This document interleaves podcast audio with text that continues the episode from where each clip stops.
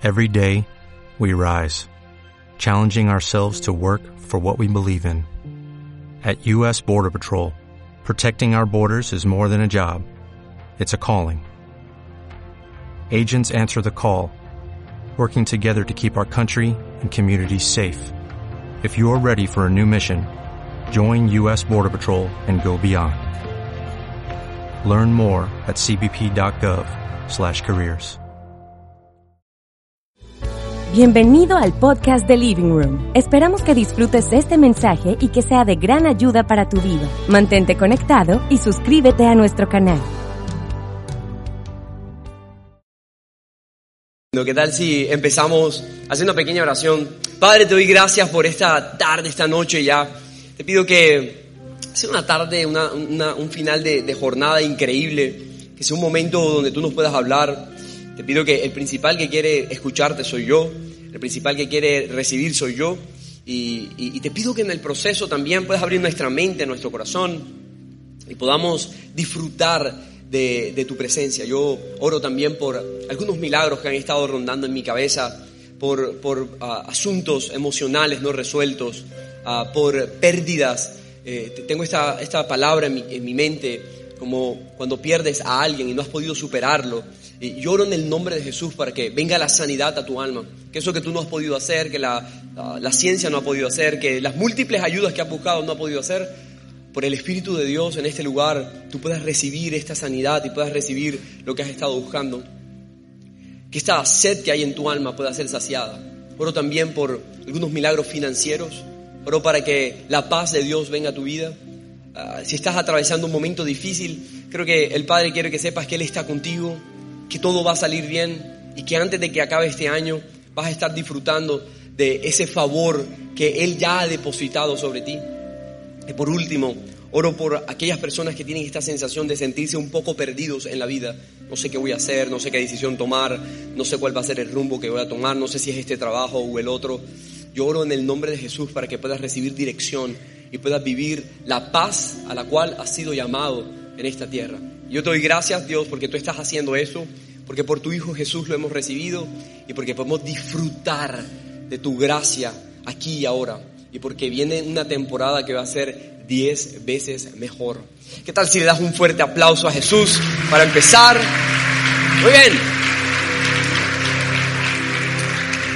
¿Sabes que empieza esta temporada de Halloween y una de las cosas que, que me llama mucho la atención es el tema de los disfraces. Hay gente que, que está tratando como de buscar el mejor disfraz, ya veo algunas fotos de eso, pero hay gente que cuando se coloca o compra un disfraz de verdad que no tienen en cuenta ningún protocolo. Es como que se visten de algo y la gente les empieza a preguntar, oye, ¿de qué estás disfrazado? Es como, como ese disfraz de qué es y la persona explica que está disfrazada y la persona se lo queda mirando como que, ah, ah sí, sí, sí, sí, sí, se nota. De, oye, lo vi e inmediatamente me di cuenta que estabas disfrazado de esto. Si quieres un consejo de Halloween, uh, invierte bien tu dinero, ¿verdad? Sé, sabio en, lo que vas a, invertir tu dinero. No voy a hacer que te vistas de Box Bunny y la gente diga que estabas, no sé, vestido del pato Lucas, qué sé yo, alguna cosa extraña. Pero el punto de todo eso es que también he notado que con relación al Halloween, la gente le gusta mucho las máscaras. Y algo que pasa cuando alguien utiliza una máscara es que literalmente puede transformarse en otra persona.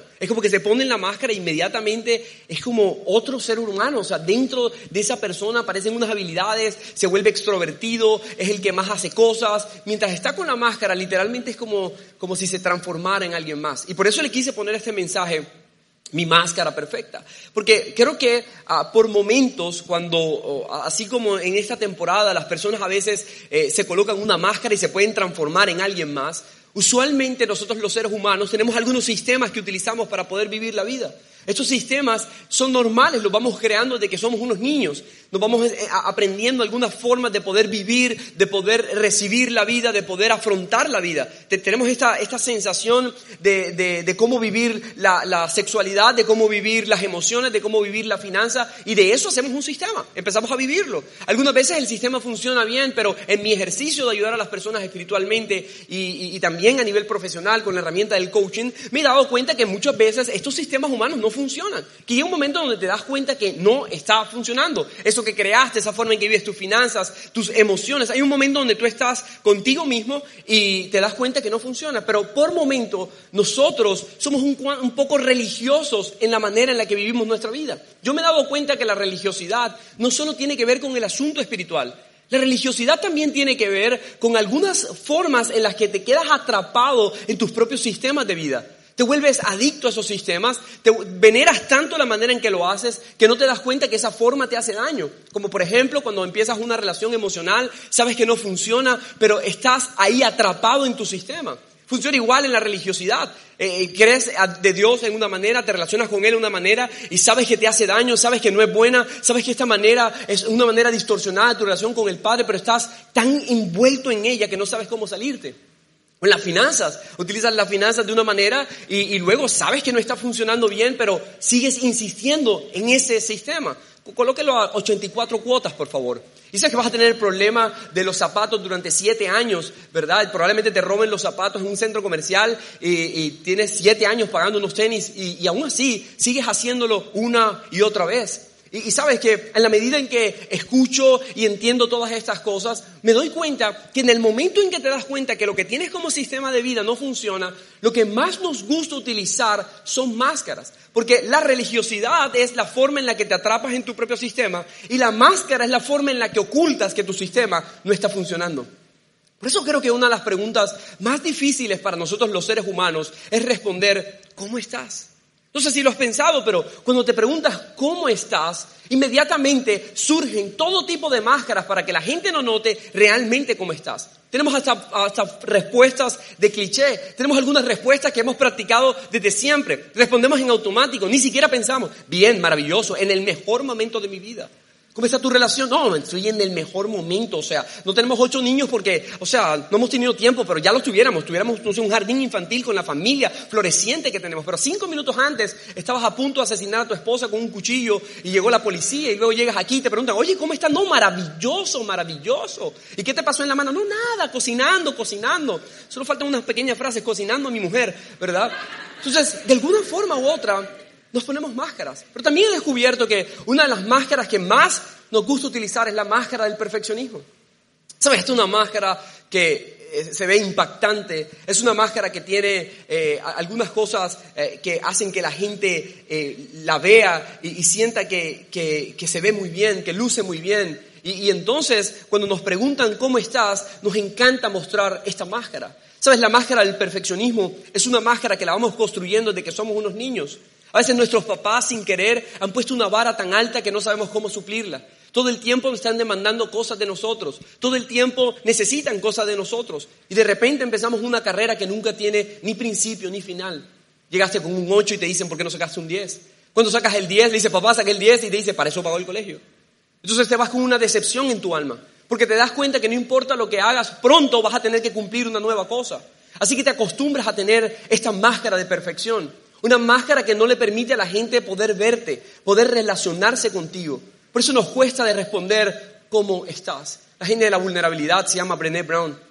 Es una mujer que ha investigado el tema de la vulnerabilidad, el tema de las emociones a profundidad. Ella tiene un quote en su libro El poder de la vulnerabilidad que me encanta. Dice, la creencia de que si hacemos las cosas perfectamente y tenemos un aspecto perfecto, podremos mitigar o evitar el sufrimiento de la culpa, las críticas y la vergüenza. Es terrible. Dice, el perfeccionismo es un escudo de 20 toneladas que vamos arrastrando pensando que nos protege cuando en realidad evita que nos vean. Sabes, no, sé si has pensado eso, pero el perfeccionismo es la manera en la que tú todo el tiempo te estás eh, eh, esforzando en verte inmaculado. El perfeccionismo son todas tus actitudes que hacen que por momentos le quieras hacer ver a la gente algo que tú estás viviendo, pero en realidad no lo estás viviendo. El, perfeccionismo son todos tus esfuerzos de que la gente se vea maravillado en la manera en cómo luces, pero olvidándote de cómo estás. El perfeccionismo es la forma en la que la gente se siente, wow, yo quisiera tu vida, me encanta tu matrimonio, me encanta cómo vives, me encanta cómo es, pero por dentro tú sabes que has estado impresionando a los demás, menos a ti. El perfeccionismo es este escudo de 20 toneladas que puede ser tan fatigante que no te das cuenta que el peso de la vida está a punto de caerte encima, pero estás haciendo todo tu esfuerzo para que nadie lo note, para que nadie note que estás fracasando, para que nadie note que tienes un poco de culpa. Culpa es ah, lo estoy haciendo mal, vergüenza es soy malo. Y cuando estas dos cosas se conjugan en tu mundo interior, estás haciendo tu máximo esfuerzo para que nadie lo note. Julia Cameron tiene una frase que me encanta, dice que el perfeccionismo no es la búsqueda de lo mejor de ti, el perfeccionismo es la persecución de lo peor en tu alma. Y sabes, cuando tú vives la vida de esta manera, cuando te relacionas contigo de esta manera del perfeccionismo, el perfeccionismo tiene algo más y es que puede hacer que te paralices. ¿Sabes? Cuando estás anclado al perfeccionismo, algo que pasa en tu mundo interior es que te quedas petrificado. Necesitas que las cosas queden perfectamente hechas. No, no, muestras el cuadro o tu talento en el arte porque piensas que la gente no va a quedar a gusto.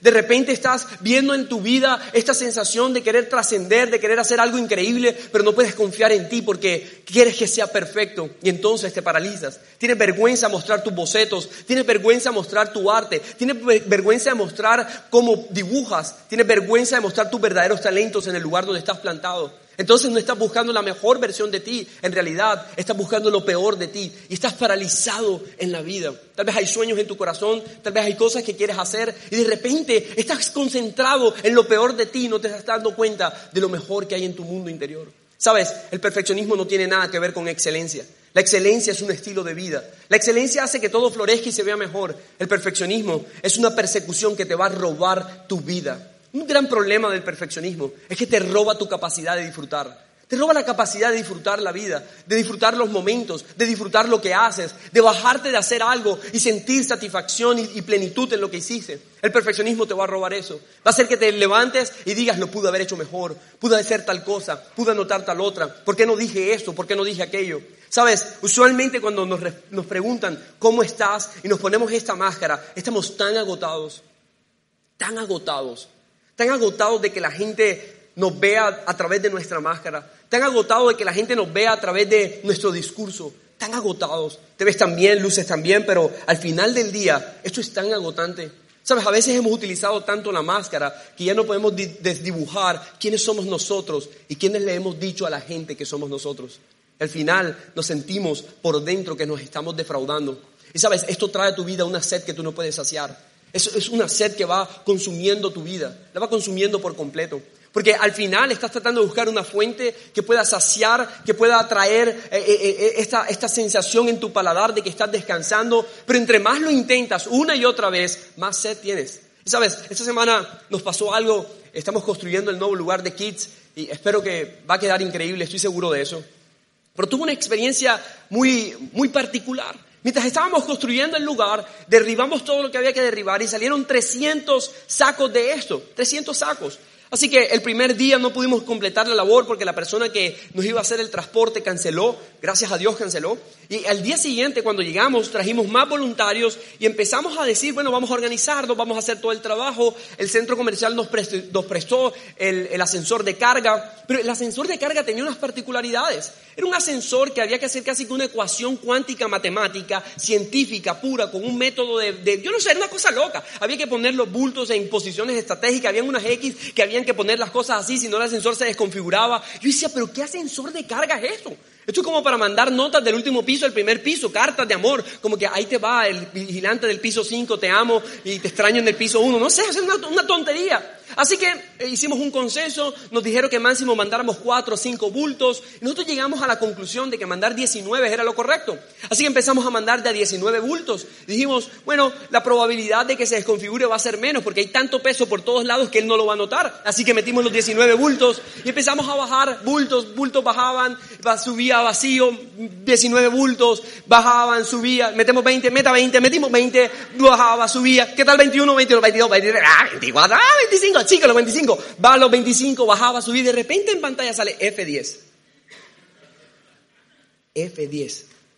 Manu, no sé, baja un voluntario ah, de la casa, baja, pregunta, F10. No, eso fue que se desconfiguró, muchachos, no se preocupen, ya lo configuramos. Así que empezamos a tomar agua, hablamos entre nosotros y de repente, de nuevo el ascensor. Perfecto. ¿Qué tal si mandamos 30 bultos? 30 bultos, dágale. 30 bultos, mandamos 30 bultos, bajaba, subía.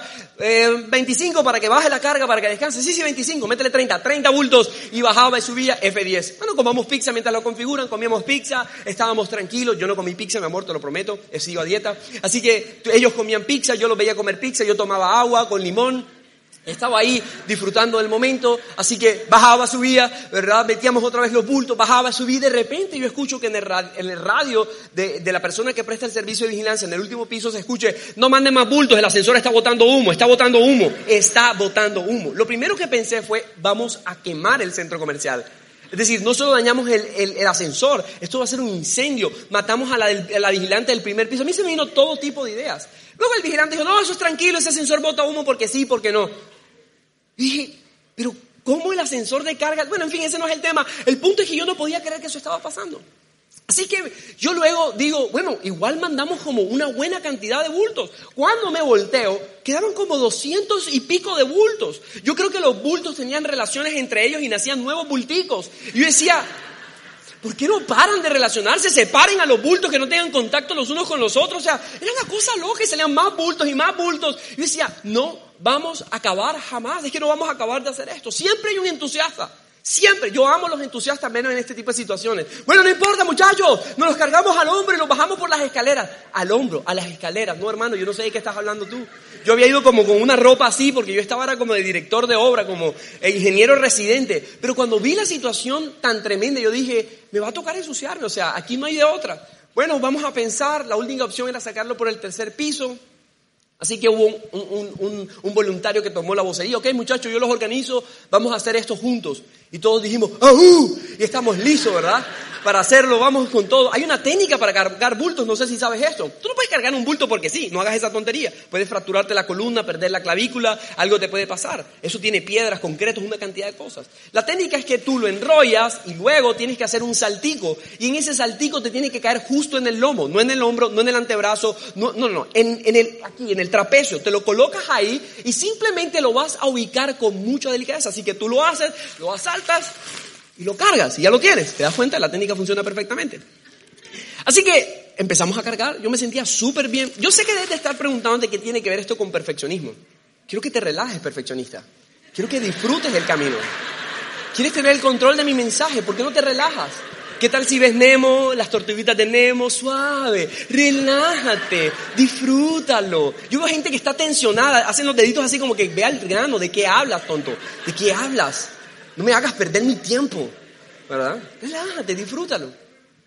Así que bajamos la primera vez con los bultos y teníamos nuestros bultos en el hombro, íbamos subiendo y bajando y subiendo y bajando, ¿verdad? Y Max, que era el que nos estaba organizando, uno llegaba como para meterle un cuento, ¿no? Como que, oye, imagínate lo que pasó ahí abajo y cuando ibas, mira lo que pasó allá, ya tenías el otro bulto encima decía, vamos, vamos, papi, no hay tiempo que perder. Y decía, pero te quería contar algo, espérate. Y bajabas y subías, yo estaba lleno de arena, tenía arena en los ojos, ya no veía nada, era como que un momento yo dije, bueno, ya hemos bajado suficientes bultos y cuando veía otra vez los bultos se habían reproducido y, quedaban como 200 bultos, yo decía, ¿cuándo vamos a acabar? ¿Sabes? Algo que pasa cuando estás cargando mucho peso es que el peso se te piensa meter en la mente. Ya no se trata de lo que estás cargando, es lo que te dice tu mente que está pasando. Tomábamos agua, pero la sed no se iba. Y seguíamos cargando bultos y los bultos no bajaban. Así que ya era un problema de, de, sed porque tomaba agua, pero el agua que estaba tomando no era suficiente como para hidratar mi mente y darme cuenta que lo que creíamos que era una tarea fácil no era una tarea tan sencilla. ¿Has pasado por una obra y has visto a estos obreros al final de la obra con una Coca-Cola 3 litros y un pan del tamaño de su brazo? Pero están rayados así, tienen las abdominales en la garganta, en los cachetes, las orejas tienen abdominales. Y tú estás haciendo dieta hace como ocho años y sigues igual de gordito. Tú lo que necesitas es afiliarte a una obra. Tú lo que haces es que entras a las 5 de la mañana, cargas tus bultos y simplemente pues los sacas, los sacas después y, y, tú te vas a dar cuenta que en 12 días, si no paras, vas a estar tan rayado que me vas a amar por este consejo. Los bultos, mi amigo, son lo que tu metabolismo necesitan. Los bultos, mi amigo, es lo que tu nueva vida necesita. Serás la persona más fitness. Así que inscríbete ya, carrera 44 con... ¿Sabes qué? El punto es que yo entiendo por qué estos tipos están tan rayados. No es la Coca-Cola el pan, son los bultos. Y estás ahí con tus bultos. La mente ya te está fastidiando. Tus pensamientos ya te están fastidiando. Y, sabes, cuando, cuando estaba ahí y meditaba en este mensaje, me daba cuenta que vivir esta vida perfeccionista puede ser como cargar estos bultos. El peso de saber que tienes un talento, pero estás paralizado para poder hacerlo. El peso de que tienes una idea de negocio, pero porque no es perfecta, no has salido a hacerla. El peso de saber que tienes un buen esposo, pero porque no lo haces 100% bien, no puedes disfrutar tu matrimonio. El peso de que tienes una compañía, tal vez no factura lo que, lo que, lo que debe facturar, pero como no lo factura, no has podido disfrutar lo que tienes. ¿Sabes? Eso es un peso. Al principio es una carga que llevas y crees que la puedes tolerar, pero luego se te mete en tu mente y cuando está en tu mente te das cuenta que estás tan cansado y tan agotado de la vida que estás llevando. Sabes, detrás de la máscara del perfeccionismo hay algo muy particular. En el fondo lo que estamos buscando es aprobación. En el fondo lo que buscamos es aprobación. Estamos colocando la máscara diciendo estoy viviendo la mejor vida, mis finanzas son maravillosas, tengo una gran sexualidad, me acuesto con la que quiera, cuando quiera, soy una persona que todo el tiempo está de fiesta en fiesta, me encanta viajar, conocer el mundo. Y todo el mundo dice, wow, Wow, qué vida la que tú tienes. Qué maravillosa se ve tu vida. Hace unos días escuchaba unos influencers que decían que eh, estaban comiendo la comida, ¿no? Y a veces por tomar una foto la comida se enfriaban y no comían la comida y tenían que pedir nuevamente. Porque se demoraban tanto en esto que no se daban cuenta de comer la comida, solo de fotografiarla. Sabes, a veces no estás viviendo tu vida. Simplemente estás diciéndole a la gente lo que se supone que estás haciendo. Estás convenciendo a los demás. ¿Pero qué tal si empiezas por convencerte tú? Sabes, el problema no es ser aprobado. He escuchado mucho este tema de la aprobación. hay un error en esto. Cada vez que tú dices, hey, ¿por qué no me estás aprobando? Cada vez que te has confrontado con la sensación de que necesitas que alguien te diga que bien lo estás haciendo, qué buen trabajo. Sabes, no eres un adicto a la aprobación por necesitar eso. Todos necesitamos aprobación. El problema no es la aprobación, el problema es la fuente de la aprobación. El problema es que si tu fuente es tu trabajo, si tu fuente es tu cuenta bancaria, si tu fuente es tu Instagram y te sientes aprobado por lo que la gente comenta en tu Instagram, si la fuente es eh, eh, tu relación con tu jefe y estás necesitando que tu jefe te diga, wow, qué gran trabajo estás haciendo. Te aseguro que como yo cargando mis bultos, luego tenía sed que no podía saciarme, para ti que te diga tu jefe que bien lo estás haciendo, pronto al día siguiente vas a necesitar una vez más que te lo vuelvan a decir. Tal vez estás buscando en la fuente equivocada. Me encanta lo que dice Isaías en el capítulo 55, dice lo siguiente, todos los que tienen sed, vengan al agua. ¿No tienen dinero? Vengan de todos modos a comprar y a beber. Vengan y compren su comida, compren su vino y su leche, compren sin dinero, todo es gratis. ¿Por qué gastas tu dinero en comida basura? Tu dinero arduamente ganado en algodón de azúcar. Escúchame, escúchame bien. Come solo lo mejor, llénate solo de lo mejor presta atención, acércate ahora, escucha atentamente mis palabras que dan vida, que alimentan la vida. Estoy haciendo un compromiso, una alianza duradera contigo, el mismo que hice con David, un amor seguro, sólido y duradero. ¿Sabes? Me encanta este pasaje. Me encanta porque a veces la vida se convierte como un algodón de azúcar. Todo lo que estás haciendo lo metes en tu boca y fácilmente se deshace. ¿Has comido algodón de azúcar? Yo estaba ahí enfrente del carrito haciendo algodón de azúcar y comiendo y no me doy cuenta que me quedé con el palito y digo, dame otro. Y cuando vengo llevo como cinco de esos. Pero sabes, al final nunca lo disfruté. Nunca lo disfruté porque lo que tenía en la boca no era real. Era tan efímero como muchas de las cosas que tú y yo hemos tomado como fuente de nuestra vida. A veces veo gente hablando de lo que hace y se sienten tan bien hablando de lo que hacen y me pregunto, ¿será esa tu fuente de aprobación? Esto es lo que te aprueba en la vida. ¿Qué pasa si algún día eso falla? Recuerda, nuestros sistemas a veces fallan, nuestros sistemas a veces colapsan, a veces somos demasiado religiosos con estas cosas y no nos damos cuenta que hay una fuente especial, una fuente real de la cual tú pones en tu boca y nunca más tienes sed. Me encanta porque el Padre quiere aprobarte. Dice, sabes, relacionate conmigo, deja de comer basura, deja de comer cualquier cosa que te han brindado y que te ha mantenido con sed toda la vida. Y relacionate conmigo. Tengo para ti un amor sólido, duradero eh, y verdadero un, un, un, amor estable, un amor que de verdad quiere estar ahí para ti, un verdadero amor que te va a estar satisfaciendo toda la vida, un amor que quiere relacionarse contigo, un amor que quiere hablarte de verdad, un amor que quiere hacer cosas increíbles en tu vida de manera sólida, estable y duradera. Sabes, Él es el único que puede prometerte eso. Ni un trabajo, ni una posición, ni una cuenta bancaria, ni una relación de noviazgo, ni una relación de matrimonio, ni absolutamente nada, ni fama, ni posición, ni un liderazgo, ni nada en la vida te puede dar lo que el Padre te está prometiendo. Amor sólido, estable y duradero. Yo quiero relacionarme con Dios de esa manera. Quiero poder tomar mi máscara y decir, no necesito de impresionar a nadie más. Lo único que necesito es relacionarme contigo, con mi Padre, que quiere darme justo lo que yo necesito. Pero sabes, para poder hacer eso, para poder romper la máscara, Jesús nos da una fórmula. Está en Mateo en el capítulo 6, en el verso 6, dice lo siguiente, esto es lo que quiero que hagas. Dice Jesús, busca un lugar tranquilo y apartado para que no tengas la tentación de representar un papel ante Dios. Simplemente quiero que estés allí con la mayor sencillez y honestidad que puedas. La atención se desplazará de ti y se empezará a poner hacia Dios. Entonces vas a disfrutar la gracia. ¿Sabes? Me encanta esto. Porque cuando entiendes que la fuente principal de tu vida y de aprobación es tu Padre Celestial, tienes que aprender a relacionarte con Él. Lo primero que dice Jesús es deja de actuar. Sabes, a veces la vida se ha convertido en una actuación. Es una máscara con la cual te colocas y estás actuando todo el tiempo. Todo el tiempo estás hablando de tus logros, de tus, de tus éxitos, de tu relación, de tu matrimonio. Todo el tiempo estás colocando en Instagram mi esposo que amo con todo mi corazón, mi, mi, mi, mi preciosito, mi Winnie Pooh hermoso, tu cabellera en tu pecho me hace descansar y me siento tan feliz de estar contigo. Pero en casa le dices, ¿cuándo te vas a depilar ese pecho? Odio enredarme en tu pecho. Odio quedar ahí atrapada en mis aretes en tu pecho. ¿Por qué no te quitas ese pelo, oso asqueroso?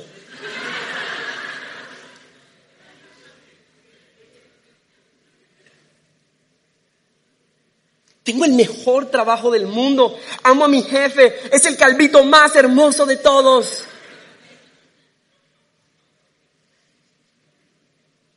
Ya se te cayó el pelo, pero por mala gente. Pero hay otras cosas que se te pueden caer. Lo deseo con todo mi alma. A veces la vida se vuelve una actuación.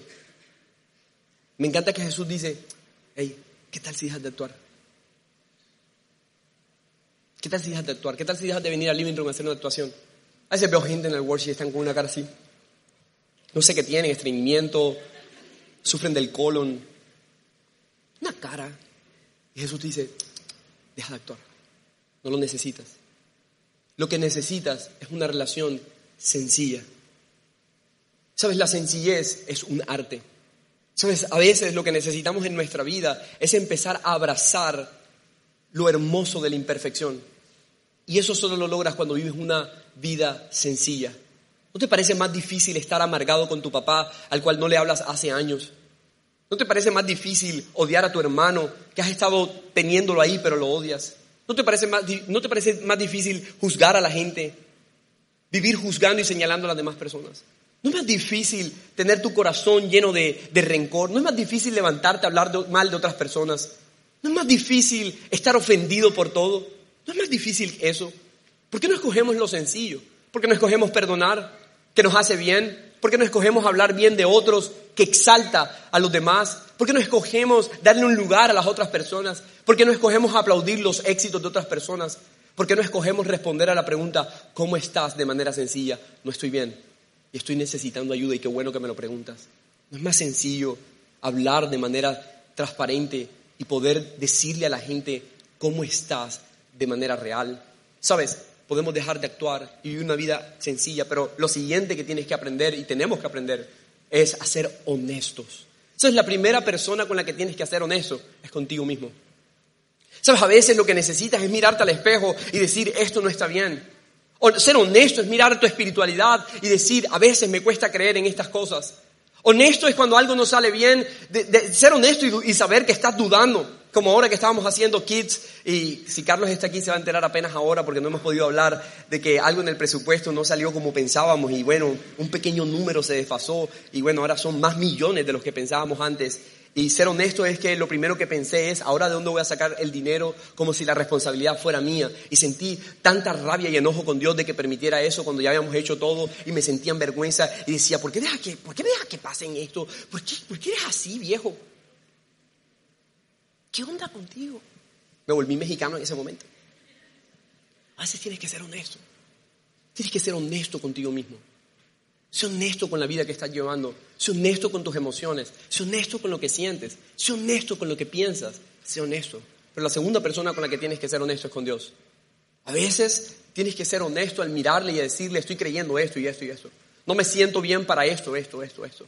Quiero ser honesto contigo. Me siento defraudado. Siento que no, estás haciendo lo que espero. Pero aún así, quiero ser honesto. No quiero tener una actuación para que la próxima vez que te pregunten cómo estás, puedas decirle, estoy siendo honesto conmigo mismo y también he empezado a ser honesto con Dios.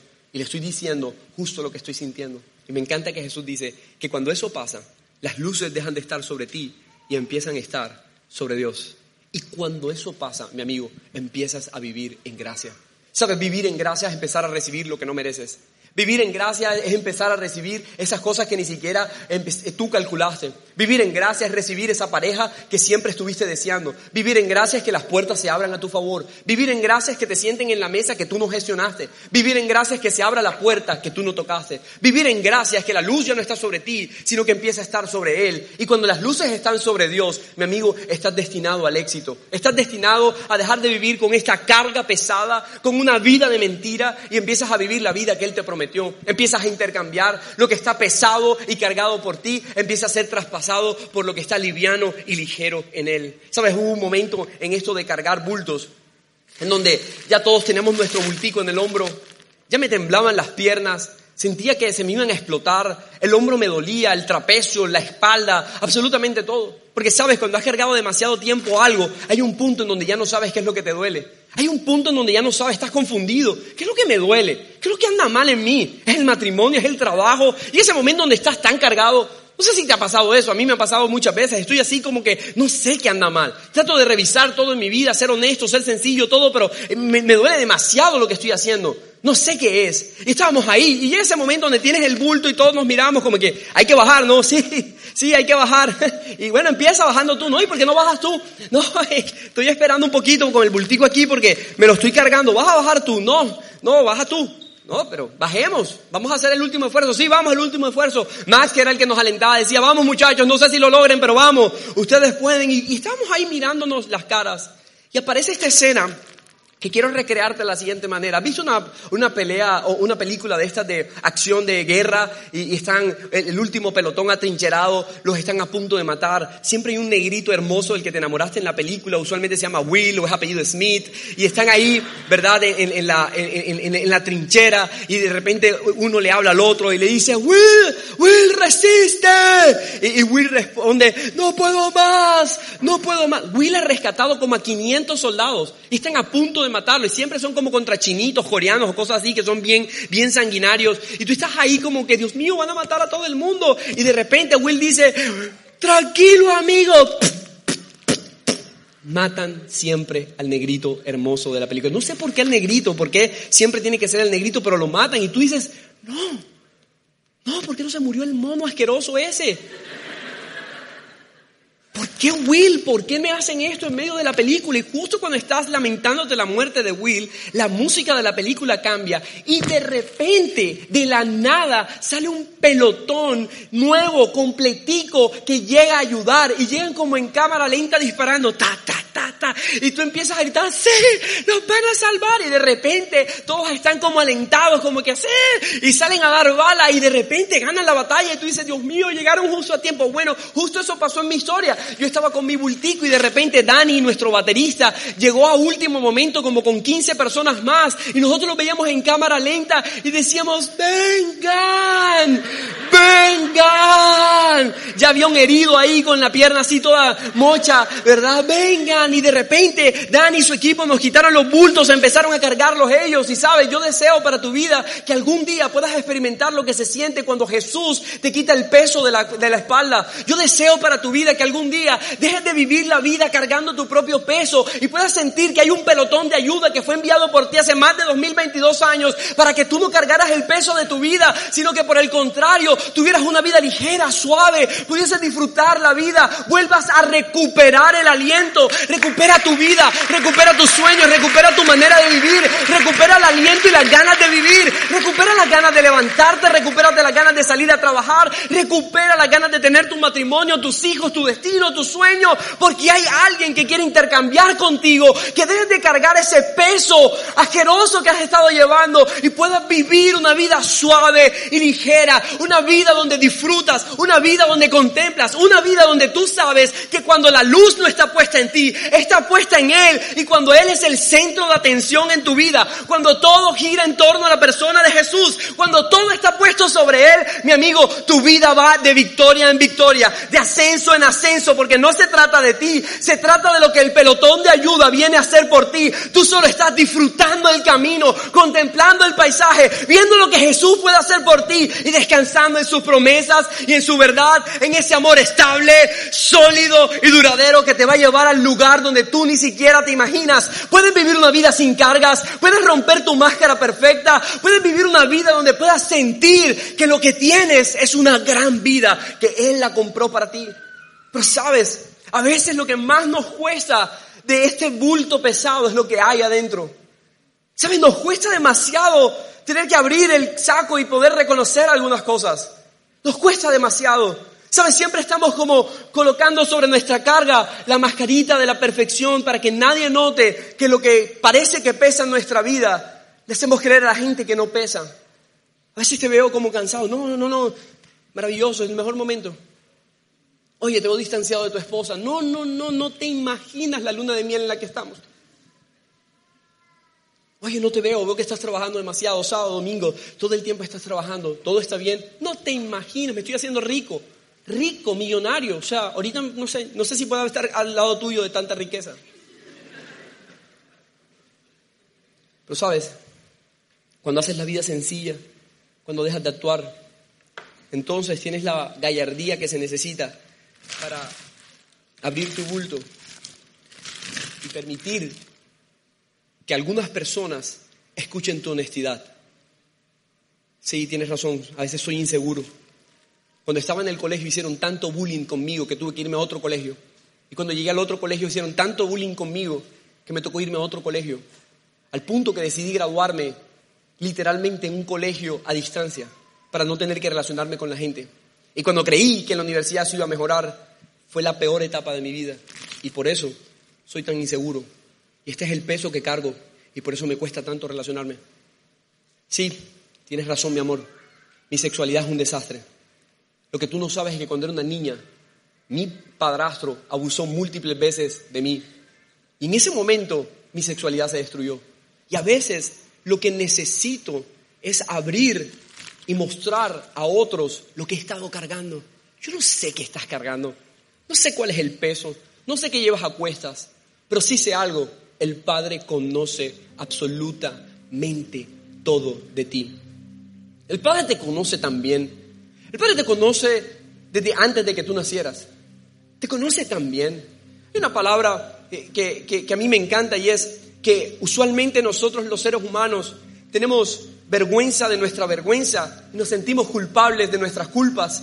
Y cuando nos relacionamos de esa manera con la gente, de esa misma manera lo hacemos con Dios. Eso nos sepulta tanto, nos sepulta en nuestra forma genuina de poder venir a un lugar como esto. Va a sepultar tu espiritualidad. Cuando tú crees que Dios no conoce algo de ti, eso va a sepultar cualquier oportunidad que tengas de poder disfrutar de su descanso. Porque tú crees que tienes que ocultarle lo que tú eres realmente. Pero en realidad lo que tienes que hacer es mostrarle todo lo que ha guardado en el saco de tu vida. ¿Sabes? Yo tenía como unos 12 años. Empecé a jugar baloncesto, me iba súper bien, empecé a entrenar con categorías que eran mayores que yo y de repente empecé a andar con gente que era mayor que yo. Y sabes, este momento de mi vida es un momento muy oscuro. En ese momento tenía esta sensación de estar como, wow, con los grandes, hasta que un día empecé a estar en la conversación equivocada. Empezaron a hablar de pornografía, empezaron a hablar de masturbación, estaba yo escuchando todas estas cosas y empecé a tener esta curiosidad, ¿qué será eso? ¿De qué se tratará todo esto? Así que iba, escuchaba, regresaba, iba, escuchaba, regresaba y en un momento muy oscuro de mi vida, teniendo solo 12 años, quedé atrapado en eso. Llegaba a mi casa, estaba súper clavado en eso, viendo pornografía, destruyendo mi mente, destruyendo mi vida. No podía salir, creía que yo lo controlaba, veía a mis amigos que hablaban con una libertad de eso, pero yo decía, yo he intentado salir de esto, de esto no se puede salir. Creo que alguien me está mintiendo, alguien en ese grupo se está poniendo una máscara y me hace creer que esto es normal cuando esto no es normal, esto no te deja salir, estoy atrapado en esto. Así que llega ese fatídico día en cuando estás en medio de tu acto y de repente tu mamá abre la puerta y te encuentra en la peor forma, ¿no? En el peor momento. Imagínense lo peor. Suelta tu ganso. ¿Qué haces? Suéltate ese ganso. Y yo, no, mamá, lárgate. Lárgate. ¿Por qué no te largas? No, te vas a arrancar eso. Suéltatelo.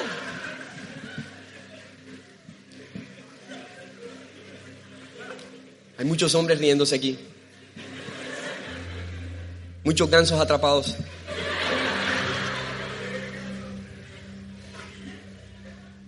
Qué momento tan desastroso. Sabes, mi mamá siempre ha sido, mi mamá fue esta mujer que me tomó literalmente, como dice la Biblia, como una flecha. ¿Verdad? Me, puso en su arco y ella su arco lo más que pudo. Mi mamá me decía unas cosas. Tú vas a ser un hombre de negocios, vas a ser rico, Tú vas a tener una vida maravillosa. Tú vas a estar montándote en aviones, uno que otro. Súbete en uno, bájate en otro, vas a estar de ciudad de ciudad, vas a hablar de Jesús. Tus pies van a llegar a lugares donde tú no te imaginas. Vas a estar hablándole a cientos de personas, vas a conocer mucha gente. Tú vas a ser un hombre de reino, tú vas a ser un hombre de puertas abiertas, tú vas a estar sentado en mesas importantes. A ti la gente te va a querer escuchar. Yo oía a mi mamá decir todas estas cosas. Impresionante. A veces me levantaba como lleno de aceite en la cabeza, en los pies, en las manos. Era como que me embalsamaba, ¿verdad? Todo de noche. Yo oía los susurros por ahí y yo simplemente me hacía.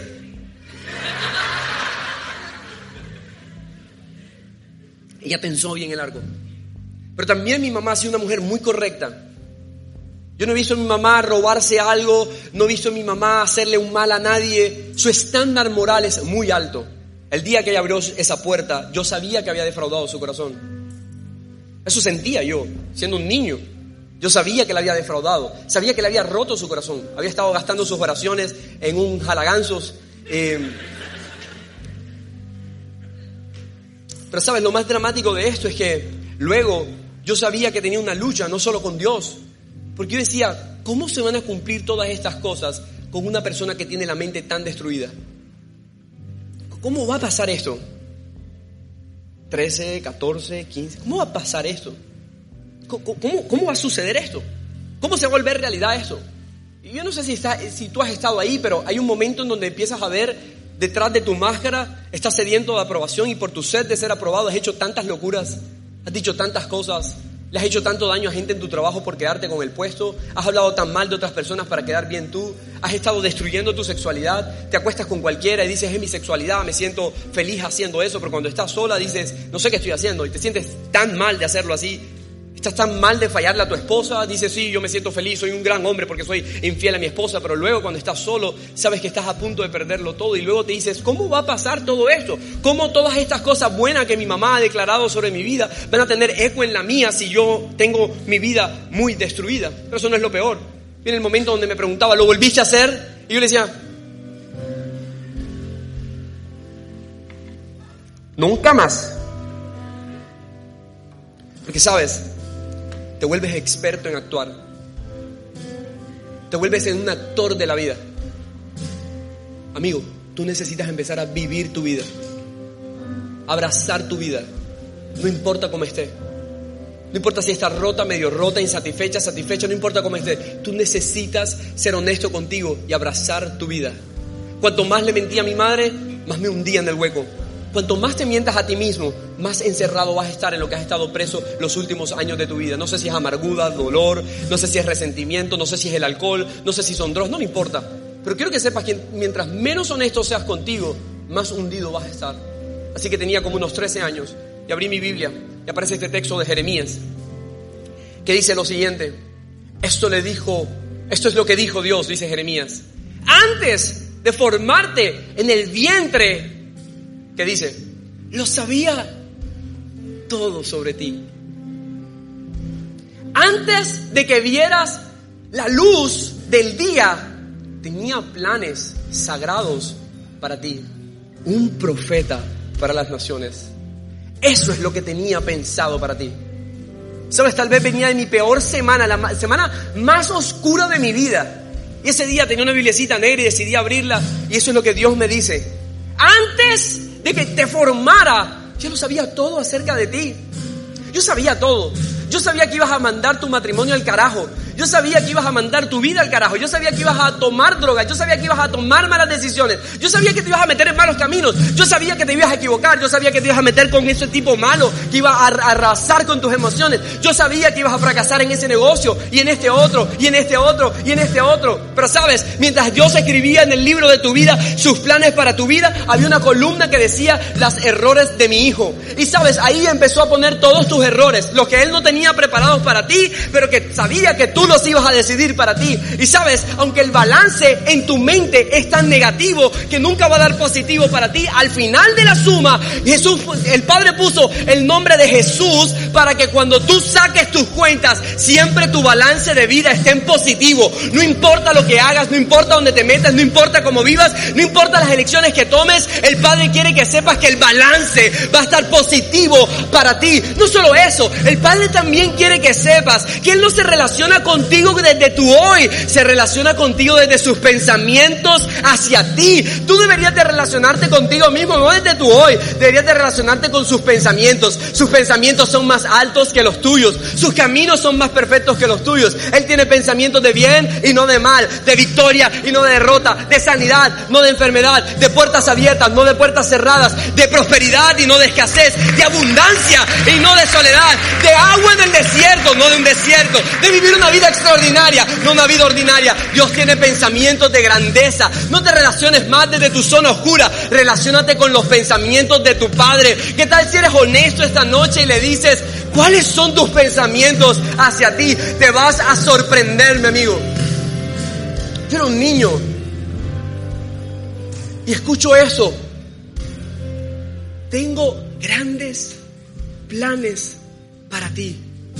Un profeta a las naciones. Sabes, yo tengo 36 años. Aún no sé si califico para ser un profeta a las naciones. Pero esos no son mis planes. Son sus pensamientos para mí. Y el peso de sus pensamientos no está en mis hombros, está en los de Él. Yo puedo descansar que mi vida no es una idea mía. Tu vida no es una idea tuya. El día que te dijeron que no estabas planeado o que te iban a abortar, despreocúpate de eso.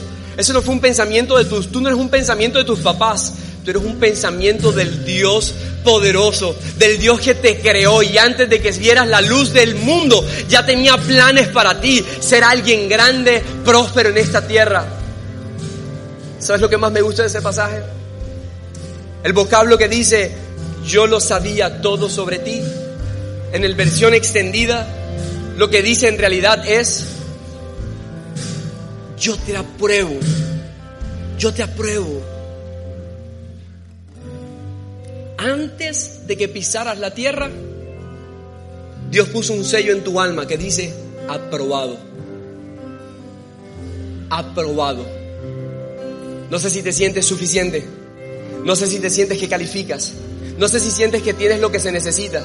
Pero tu padre te dice, antes de que te plantara en la tierra, te aprobé. Te aprobé para una gran vida. Te aprobé para ese esposo que te va a amar. Te aprobé para que seas una gran madre. Te aprobé para que vivieras en abundancia. Te aprobé para que vivieras en rectitud. Te aprobé para que vivieras una gran finanza. Te aprobé para que ese pensamiento de negocio se vuelva realidad. Te aprobé para que hicieras planes extraordinarios en la tierra. Te he aprobado. Sabes, tal vez estás sediento de aprobación. Quiero que sepas que antes de que nacieras, antes de tu primer error, antes de que te equivocaras, antes de que tomaras la peor decisión de tu vida, tu padre te mandó a la tierra a Así que no tienes que preocuparte de quién te va a aprobar o no. Tienes que salir a disfrutar los pensamientos de Dios aquí en la tierra para ti, porque estás calificado, aprobado para vivir una gran, gran, gran, gran, gran, gran vida.